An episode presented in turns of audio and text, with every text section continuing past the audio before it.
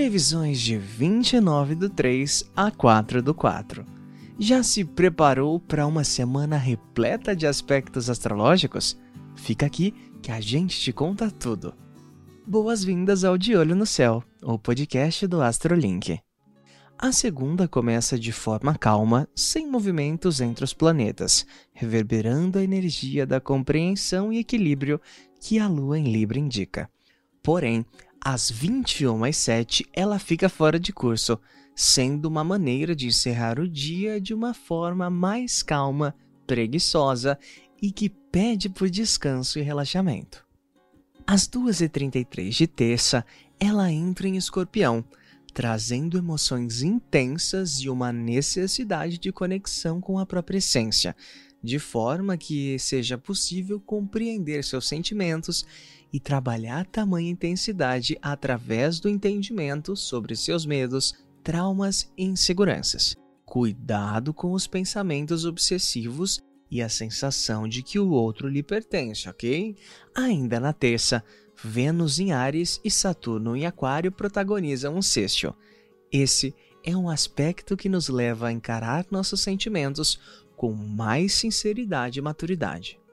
O toque de Saturno em Vênus em Ares nos leva a compreender nossas emoções de forma mais realista, evitando ações impulsivas.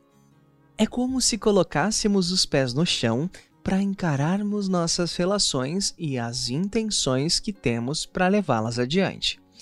As conexões realmente verdadeiras tendem a alcançar um novo grau de compromisso é um ótimo momento para, por exemplo, refletir sobre um pedido de casamento ou de namoro.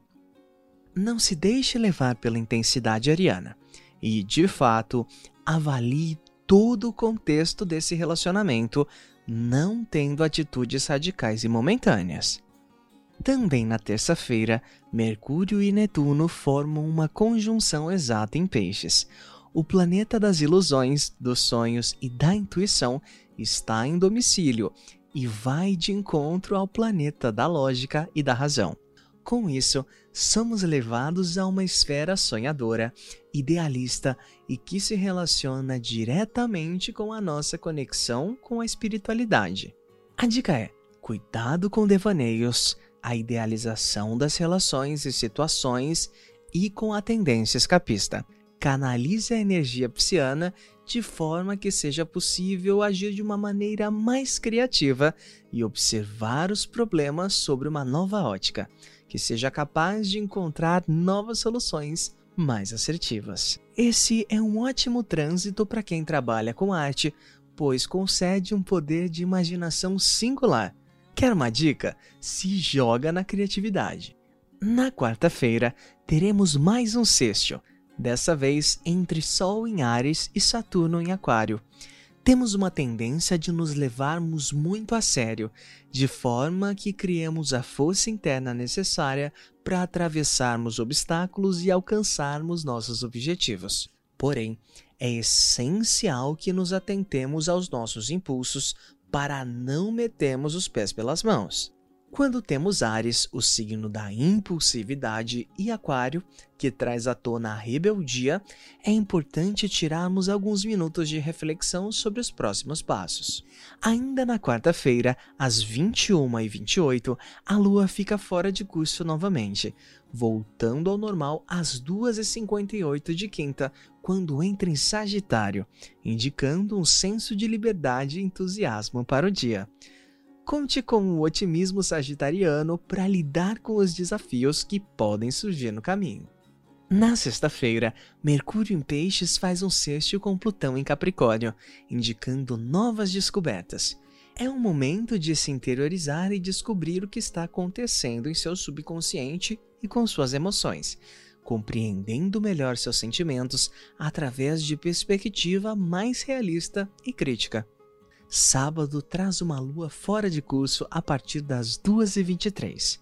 Com isso, o final de semana tende a ser mais preguiçoso, com menos agitação. Busque atividades que te façam bem e que não exijam tanto de você.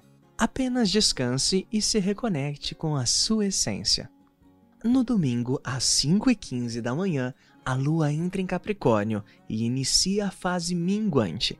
Com isso, temos um excelente momento para olharmos para dentro e refletirmos sobre o caminho que tomamos até aqui e se esta é realmente a jornada que nos levará onde desejamos.